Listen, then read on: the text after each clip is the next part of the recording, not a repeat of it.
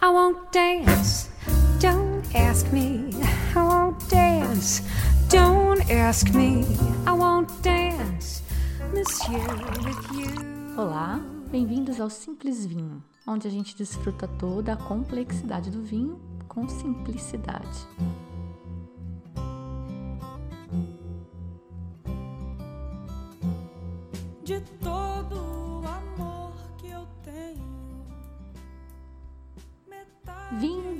Congelada, de uva podre, de uva passa. Eca, você vai dizer. Nada disso. Doces surpresas no programa de hoje. Vem comigo. Então você já sacou. Vamos falar de coisas doces. Muita notícia triste por aí. Vamos adoçar essa vida. Eu escolhi esse tema porque no próximo programa eu quero falar de vinhos ícone, aqueles famosos com pedigree, nome, sobrenome, vinho de colecionador. E alguns deles são doces. Então eu queria primeiro que vocês soubessem como são produzidos esses vinhos doces. É importante começar explicando que nem todo vinho de sobremesa é doce. A gente tende a pensar que sim, e de fato a grande maioria é. Mas tem vinho de sobremesa seco também, só que eu não vou falar muito deles hoje não. Então vamos lá. Como você acha que é feito o vinho doce? Bota açúcar? Não. Existe sim adicionar açúcar no vinho, é uma técnica chamada chaptalização, em homenagem ao seu inventor, o químico francês, óbvio, Jean-Antoine Claude Chaptal. Chaptalização, Chaptal. E isso não é coisa de vinho de garrafão, não. Essa técnica é permitida inclusive na champanhe, mas o objetivo não é adoçar, é aumentar o teor alcoólico. É coisa de lugar frio. Culpa do danado do terroir. No lugar mais frio, a uva não amadurece direito, então os caras são autorizados a colocar açúcar para elevar o teor alcoólico final. A adição de açúcar é feita no mosto antes da fermentação, portanto. O açúcar da uva, vocês sabem, é transformado em álcool pelas leveduras no processo chamado fermentação alcoólica. O álcool dá mais corpo e ajuda a longevidade do vinho.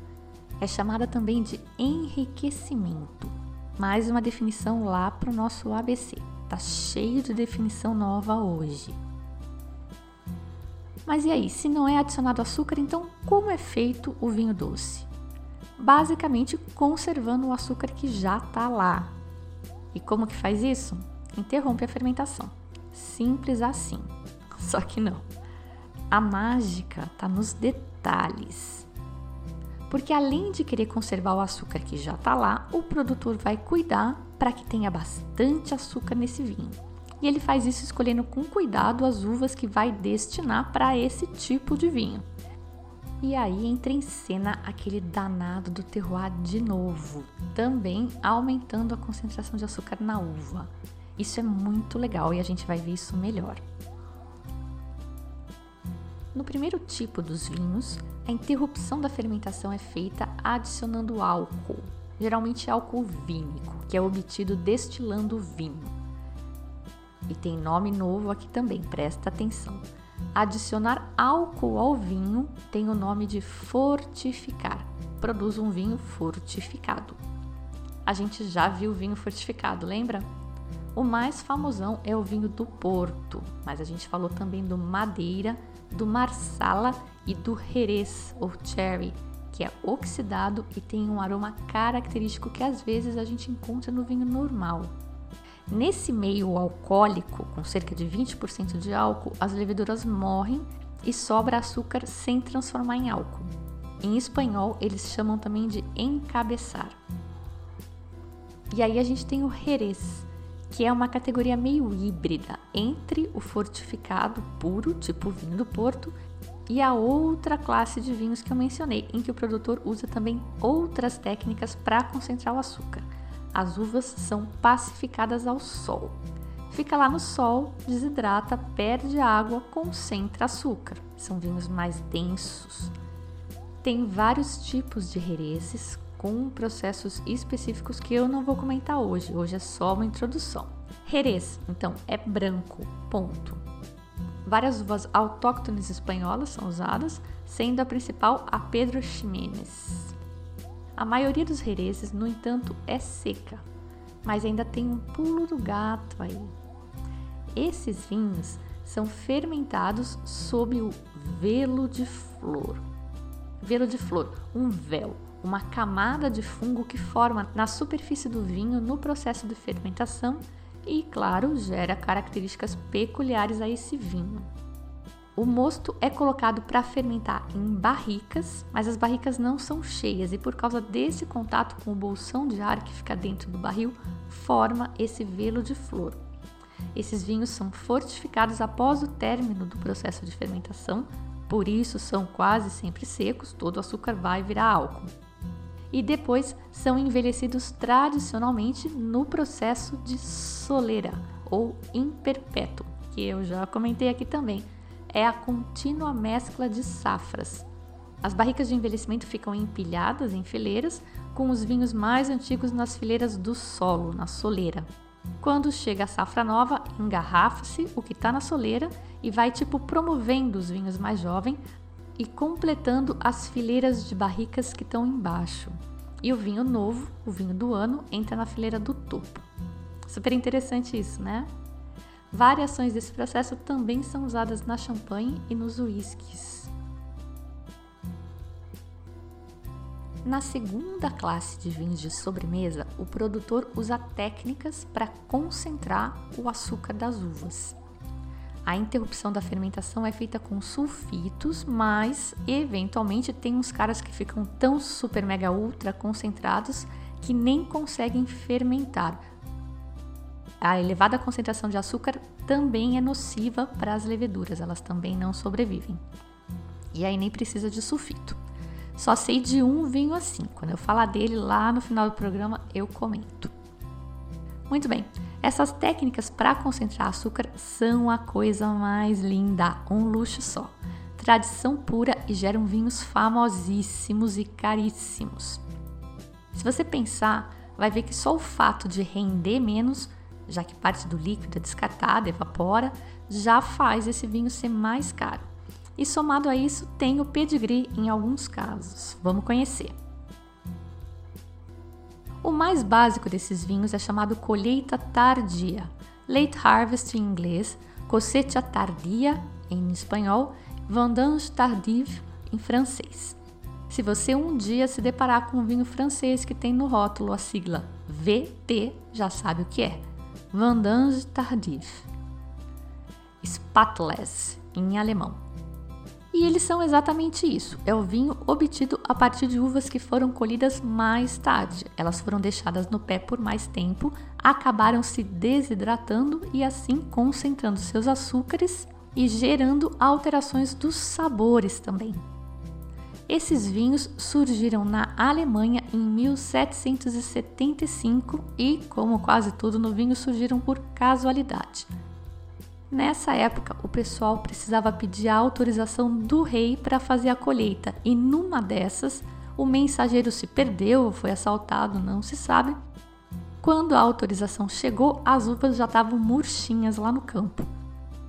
Aí, perdido por perdido, os monges resolveram colher e vinificar assim mesmo. Eram uvas Riesling e o resultado foi um sucesso. As próximas técnicas que eu vou comentar são sofisticações da colheita tardia, é um passo a mais. Todos esses vinhos doces, à base de desidratação, têm uvas recolhidas mais tarde, mais maduras e com menos água e um toquezinho a mais para concentrar ainda mais. A primeira técnica chama straw wine em inglês. A tradução seria vinho de esteira, aquela esteira de praia. As uvas são colocadas em esteiras de palha, tipo essas de praia, para secar e pacificar. Eu não sei como falar isso em português, perguntei para os colegas, ninguém sabe, parece que não tem nome bonito em português. De novo, né? E como vinho em português não tem glamour, eu vou me dar o direito de usar essas estrangeirices. Em francês é Vin de Peuple e o mais famoso é da região de Jura. Na Itália, que é onde eu vou me demorar mais hoje, chama Passito. Lá na Itália tem várias DOCs e DOCGs que fazem passitos. Um bem famoso é o Vinsanto, da região de Toscana, e que tradicionalmente é comido com cantuccini, que é um biscoito de amêndoas ou avelã. É a harmonização local. Cantuccini e Vinsanto. E o chique, pasmem, é molhar o biscoito no vinho. Esse Vinsanto italiano são duas palavras. Na Grécia tem um outro que escreve tudo junto justamente para diferenciar. E o da Grécia é produzido principalmente com uma uva autóctone chamada assirtico. E o sistema de condução que eles usam lá na ilha de Santorini é muito interessante. Sistema de condução é como você organiza as videiras. Pode ser parreiral, pode ser lira, espaldeira, tem vários tipos. Esse grego chama coulara, com K, e fica parecendo um ninho, o produtor vai enrolando a videira como se fosse fazer um cesto, de forma que os cachos de uva ficam do lado de dentro desse ninho e as folhas dos galhos formam uma carapaça que protege os cachos de uva do vento e do sol. Clima inclemente na Grécia, para as uvas, né? Eu ia adorar, odeio frio. Mas isso é mais um exemplo do terroir, eu, pelo menos, considero assim, ainda que haja uma certa controvérsia, não é uma definição unânime, mas para mim a cultura é parte do terroir. E organizar as videiras foi o jeito que os produtores locais desenvolveram para conseguir produzir vinho lá em Santorini com aquele clima. A dupla poda invertida, que permite alterar o ciclo da planta e fazer a colheita acontecer no inverno, é o que está gerando esses super vinhos aqui no Sudeste brasileiro. E para mim, isso é parte do terroir do Sudeste. Mas eu falei que ia falar mais aqui de vinho italiano, né? Então vamos lá. Na região do Vêneto, tem um feito com uma técnica de passito, mas que é seco e é famosérrimo. É o Amarone della Valpolicella. Amarone, curiosamente, significa extra amargo em italiano o amargo aí é por causa dos taninos que ficam muito concentrados. É um vinho bem tânico, potente, encorpadão. A gente já falou dele aqui brevemente no episódio Supernatural. A gente falou no Ripasso de Taná, que o Vinhedo de los Vientos faz lá no Uruguai e que eu estou tentando conseguir para fazer uma confraria Supernatural. Tá esgotado aqui no Brasil, por isso que está demorando. Mas vocês lembram? O ripasso é uma repassada das cascas de uva que foram usadas para fazer o amarone e o recioto, numa maceração estendida para extrair matérias dessas cascas, que são nobres, são uvas especiais, e geram o ripasso della Valpolicella. Agora presta atenção. A técnica de passito é usada para concentrar a uva que faz o amarone della Valpolicella. Aí, se a fermentação do amarone não completar, se ela parar e se sobrar açúcar, vira Recioto della Valpolicella, que é doce de sobremesa e é super tradicional. E é por isso que não chama passito, que nem os outros italianos. Chama Recioto e esse nome vem do dialeto local antigo da época dos gregos. Significa orelha faz referência ao formato do cacho de uva, que formava tipo um montinho, tipo uma orelha, que ficava mais exposto ao sol. Os grãos de uva deste montinho, essa orelha, amadureciam melhor e era com eles que se fazia esse vinho especial chamado Recioto. Orelha Recioto. E reparou na tradição, na mágica da coisa? São grãos de uva selecionados de um cacho específicos para fazer um vinho específico. Isso é lindo, né? Fala a verdade. E de novo, é interessante de reparar aqui, pelo menos para mim, que entendo zero de agricultura e plantação, é o tamanho da diferença que faz um raiozinho de sol a mais, não? Já tinha pensado nisso?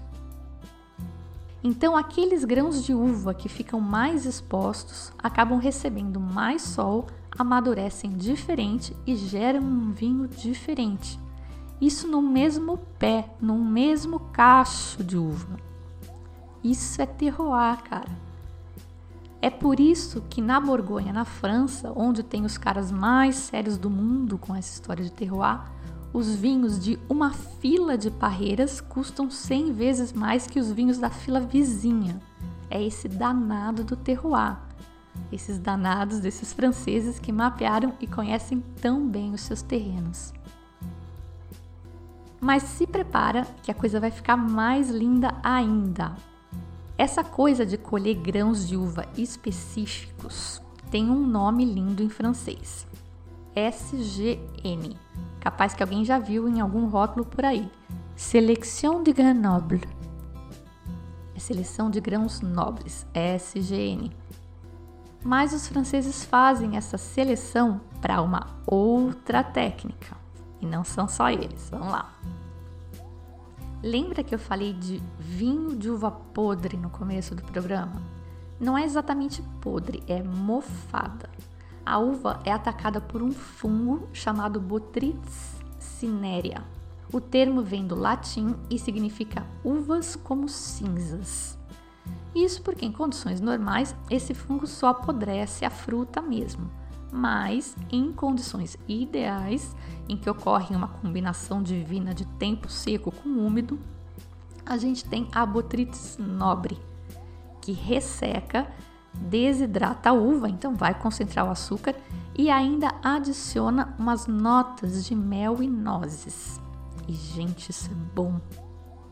Os vinhos botritizados mais famosos são os húngaros Tokai escreve Tokaji com J-I.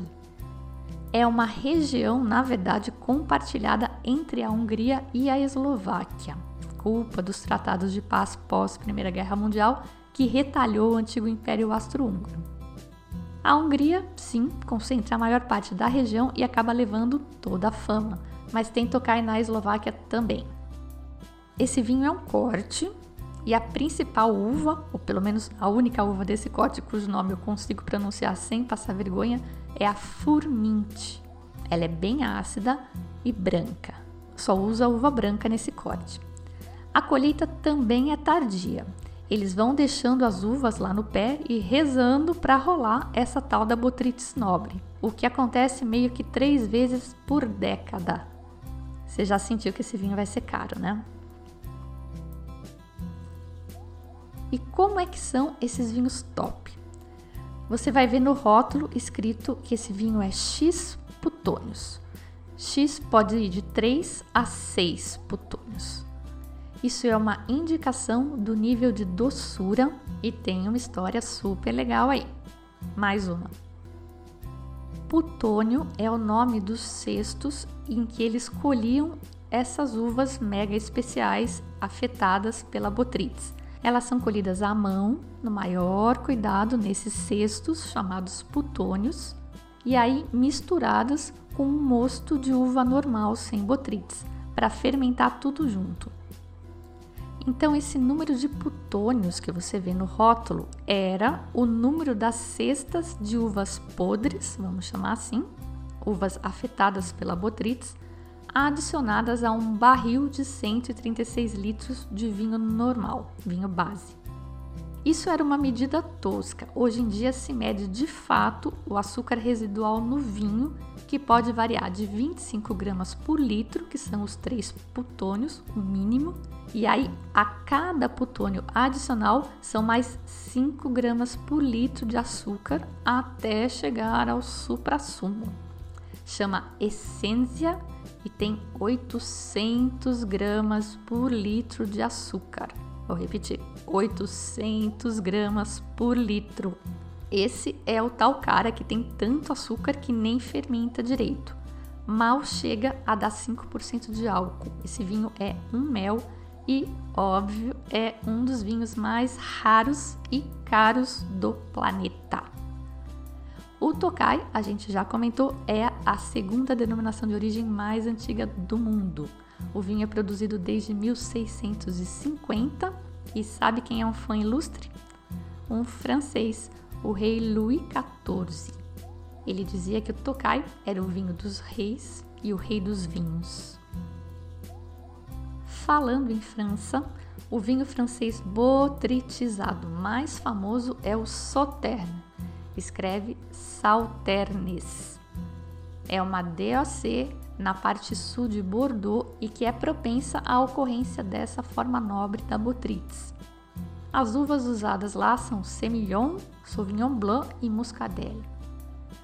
Dos Sauternes, o mais famoso é o Château de Quen, que é um Premier Cru Supérieur e foi o único branco que recebeu essa classificação lá em 1855, quando ela foi criada. O Chateau de quem não leva muscadelle no corte, só Sauvignon Blanc e Semillon. Guarda esse nome que ele é muito falado pelo pessoal de vinho. O Robert Parker, que é um crítico famoso que avalia vinhos, dá notas, em 1996 ele deu 100 pontos para um Chateau de quem safra 1811. Em 1996, ele deu 100 pontos para um Chateau Yquem Safra 1811. Olha a longevidade desse vinho. Uma garrafa dessa safra é o vinho mais caro já negociado ever. Foi arrematada em 2011 por um colecionador por 75 mil libras esterlinas. Isso na época dava mais de 100 mil dólares. E se você achou caro, lembra que a gente está falando daquela garrafinha de 375 ml, tá? Mas tem Sauternes menos famoso e outras regiões que fazem vinhos neste tipo, lá na França e fora da França, e que dá para comprar quando a gente for para lá.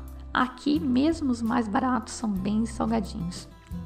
Uma coisa curiosa é que parece que no começo os produtores franceses fingiam que a botrytis não existia, provavelmente pensando que nem a gente falou lá no começo do programa, que não ia pegar bem falar que o vinho era feito com uva mofada, com uva podre. Tem relatos históricos do século XVII dizendo que as uvas Semillon estavam contaminadas e os trabalhadores tiveram que separar os grãos podres, mas não se sabe o que fizeram com esses grãos, não se sabe se foi vinificado ou não. Já no século XVIII, os tocais já eram famosos e passou-se a falar mais abertamente sobre a podridão na França. A harmonização clássica desses vinhos é com foie gras e com queijo azul eu acho que também vai super bem. Por fim, o último, mas não menos divino, Ice Wine, vinho de uva congelada. Eiswein em alemão, Vin de Glace em francês. A ideia é super simples. O frio congela a uva, mas não os açúcares e outros compostos sólidos que estão ali dissolvidos. Essas uvas são colhidas, congeladas e são prensadas ainda congeladas. E é aí que mora parte do preço. Porque, primeiro, é uma aposta do produtor deixar a uva no pé e esperar a friaca, que pode não vir nunca. Pela lei, onde a produção de ice wine é regulada, a temperatura tem que ser de no mínimo menos 7 graus. A colheita do ice wine ocorre entre janeiro e fevereiro do ano seguinte, tipo a safra 2016, que para um vinho normal a colheita ocorreu entre setembro e outubro, para o ice wine o produtor teve que esperar rezando até janeiro ou fevereiro de 2017. E aí o cara dá sorte, o frio vem e ele tem que ter uma força de trabalho monstro para colher tudo de uma vez em poucas horas e à noite porque ao congelar as células da uva se rompem e se elas descongelarem, elas vão estragar muito rápido, então elas têm que ser prensadas ainda congeladas. E ainda por cima tem a questão do rendimento que a gente já comentou. Toda a água é descartada. Para você ter uma ideia, o rendimento da prensagem de uvas de ice wine é em média 10 a 15% do rendimento para os vinhos normais. Isso segundo a Skilling, que é uma produtora canadense super tradicional. O primeiro de que se tem registro foi produzido na Alemanha em fevereiro de 1830, com as uvas que deviam ter sido colhidas em 1929. A colheita no hemisfério norte é de setembro a novembro, mas esse ano o frio foi tão punk que os produtores tiveram a ideia de deixar as uvas no pé, não colher e depois usar como ração para os bichos. Mas aí eles viram que se prensassem essas uvas, eles obtinham esse mosto super concentrado em açúcar, parecido com aquele dos vinhos botritizados que já eram conhecidos. E voilá, estava assim inventado o ice wine. Os maiores produtores são a Alemanha e o Canadá, mas eu vi num concurso recente os vinhos chineses arrebentando nas premiações. E a China, que é novata aí, bebezinha do mundo do vinho, ela tem também um lance curioso, típico do terroir deles. O frio lá é tão forte que no inverno eles enterram as plantas para que elas não morram. Know-how chinês, terroir chinês. A China vem crescendo forte em termos de vinho. Uma boa parte dos ice wines, e especialmente os canadenses, são produzidos a partir de uma uva híbrida chamada Vidal, que é a cruza da Uniblanc, ou Trebbiato toscano, com a Rayon d'Or, é uma uva branca que resiste muito bem ao frio e tende a ter alta acidez e concentração de açúcar, duas coisas perfeitas para um vinho de sobremesa. E curiosidade, a Vidal é cultivada na Suécia, a 800 quilômetros do Círculo Polar Ártico, lá no quintal do Papai Noel. E para fechar o programa de hoje, em que a gente falou em vinhos clássicos, nobres, vinhos de reis e todos lá da Europa, Bom, tem o Ice Wine canadense, mas é mais um produto genérico, não tem nome e sobrenome. Então eu queria encerrar falando de um vinho, Cucarate, não é sul-americano, mas é do hemisfério sul. É um bárbaro como nós outros, mas foi o queridinho de reis e imperadores nos séculos 17 e 18. Chama Constância e é da África do Sul. Napoleão, durante seu exílio e até sua morte na ilha Santa Helena, consumiu 30 caixas por mês de Constantia. E dizem que foi a última coisa que ele pediu antes de morrer, uma taça de Constantia. Esse vinho foi extinto, os proprietários faliram por causa de taxações britânicas e a filoxera. Mas atualmente existem três produtores da região do Cabo que reproduziram o que os historiadores acreditam ser uma versão muito próxima desse famoso Constantia. É um vinho doce natural, aparentemente um simples colheita tardia. Entre seus admiradores, além de Napoleão, temos o rei George IV da Inglaterra, Louis Philippe da França, Frederico o Grande da Holanda ele é citado também nas obras do alemão Klopstock, dos ingleses Jane Austen e Charles Dickens, e o poeta francês Baudelaire escreveu em 1857 num poema de amor que preferia mais que constância, que ópio ou nuit. Nuit é Nuit São Jorge, a principal cidade na Côte de Nuit, na Borgonha. A tudo isso, ele prefere o elixir da boca da amada, onde o amor se pavoneia. E agora que a gente já sabe tudo de vinho de sobremesa, pelo menos na teoria, a gente precisa experimentar, certo? A gente até encontra alguma coisa aqui no Brasil, sim, mas eu fortemente recomendo comprar na origem ou nos Estados Unidos. Lá também é ótimo para comprar vinho importado. E por que isso? Olha, eu já experimentei Sauternes Tokai lá no Uruguai, que é meio igual aqui para importação, e eu não fiquei muito impressionada não. Já por outro lado, o Ice Wine e o Passito, que meus queridos amigos trouxeram das origens, eram sim impressionantes. E eu acho, não experimentei tanta coisa assim, então eu acho que o que acontece é que esses vinhos que acabam chegando aqui no Brasil, apesar dos preços, eles são básicos. Então, a menos que alguém de confiança te super recomende algum especificamente, eu acho melhor guardar o seu dinheirinho para comprar lá, para os ultra curiosos, e eu me incluo nesta turma, tô morrendo de vontade de experimentar, tem uns brazucas bem interessantes, meio rock and roll supernatural.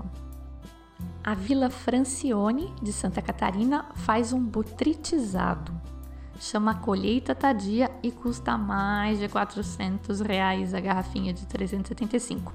Me disseram que vale, mas eu não sei. Tem também um Ice Wine Brazuca, olha só que interessante, outro catarinense da Pericó. Eles aproveitaram uma nevada que caiu na serra e que coincidiu com as uvas estarem madurinhas já lá no pé. No estilo Passito, tem o licoroso, chama licoroso, também da Vila Francione. O licoroso é da colheita 2004, passa oito anos em barricas novas de carvalho francês. Na linha dos fortificados, tem dois que eu achei bem interessantes. O Marila, que é outro catarinense da Viládio Grando, e quem vai contar a história dele pra gente é o próprio Guilherme Grando, diretor e enólogo. Tudo bem? Na verdade, assim, O Marila é um vinho especial porque só a gente está produzindo Petit Maçã e Gros Maçã no Brasil para fazer no método Jurançon, que é um método do sul da França, onde a gente colhe a uva colheita tardia. Então ela tem uma pacificação né, por calor, por todo o período de maturação.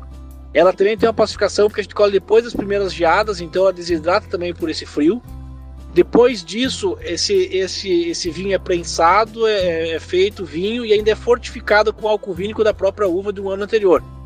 Então a gente tem aí uma mescla entre colheita tardia, entre um vinho fortificado. Além disso, ele passa três anos em barrica de carvalho. E também é, é um vinho que a gente precisa de 3 kg de uva para fazer uma garrafa de 500 ml. Enquanto que um vinho normal, você precisa de mais ou menos 1 kg de uva para uma garrafa de 750 ml. Então, de 1 kg para 750, aí você vai para 3 kg para 500 ml. E você vê que ele fala em Jurançon. É uma AOC francesa, mas que não tem nada a ver com Jurá, que fica na Bourgogne. Jurançon fica no lado oposto, no sudoeste, perto de Bordeaux, dos Pirineus e da fronteira com a Espanha, mais ou menos por onde os peregrinos começam o famoso caminho de Santiago. E a AOC é isso aí que ele descreveu. As variedades permitidas, além da Gourmandsen e da Petit Mansen, que são usadas no Marila, tem também a Corbu. A técnica é colheita tardia e eventualmente uma botrytis. E voltando para o sul do Brasil, achei interessante também o salton intenso licoroso, combina fortificação com a técnica de soleira. E uma outra coisa que eu acho bem legal em todos esses vinhos é que eles são super longevos. Então eles podem ser um presente muito legal. Imagina que você casou em 2012 ou que nasceu seu filho em 2012. Você compra esse vinho, safra 2012, para tomar daqui a 20 anos. Aí você vai comemorar suas bodas de prata com um vinho da mesma safra do seu casamento. Olha que luxo! Mas até você se animar a comprar um desses mais caro, não vai ficar chupando o dedo, não. Os colheita tardia simples são bem mais econômicos Claro que também mais simples, né? Opções com preços aceitáveis. A vinícola Aurora tem uma garrafinha de 500 ml que você encontra desde 25 reais. Em garrafas normais de 750, você vai encontrar também colheitas tardias da Norton na faixa dos 50 reais. É bem fácil de achar. E aí tem o Alcione da Uruguaia Vinhedo de Los Ventos, que eu já comentei, que é aquela mistura de Barolo Quinato e Marsala é fortificado como porto e ainda tem infusão de ervas. E esse foi o programa de hoje, para adoçar a vida. Só essas histórias já são uma delícia, né? Recapitulação rapidinha. Hoje a gente viu que os vinhos doces são obtidos com uvas especiais com maior concentração de açúcar e com técnicas para conservar o açúcar. Tem o caso do Porto, que é fortificado para interromper a fermentação, e tem os casos em que o produtor usa técnicas para desidratar a uva e assim concentrar os seus açúcares naturais. Nessa linha tem os mais simples, que são aqueles que são só colheita tardia, e aqueles em que, além da colheita tardia, o produtor pode deixar as uvas pacificando no sol, que nem a gente na esteira, e aqui a gente falou dos passitos italianos. Tem os que são afetados pela botrytis nobre, e aqui a gente falou dos tokai e do sauterne, e tem os que são prensados congelados, porque só a água congela e aí ela é facilmente extraída e descartada. Esses são os ice wines. E se você gostou do programa de hoje, me deixa um comentário ou um likezinho ali nas redes sociais. Esse seu apoio é importante não só para o meu ego, mas também porque as vinícolas, as importadoras, as lojas de vinho usam isso como métrica para decidir quem eles vão apoiar. E esse apoio se reflete aqui no programa, nas confrarias e nas dicas que eu passo para vocês. Valeu?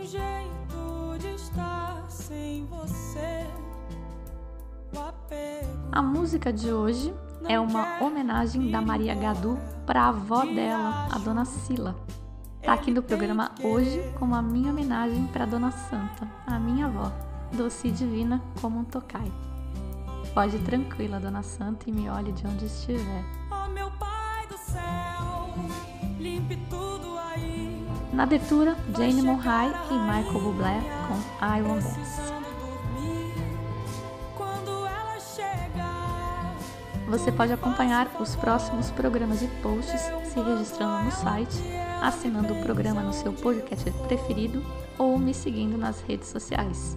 Eu sou a Fabiana Knossaisen e vou ficando por aqui com um simples vinho. Tchim, tchim.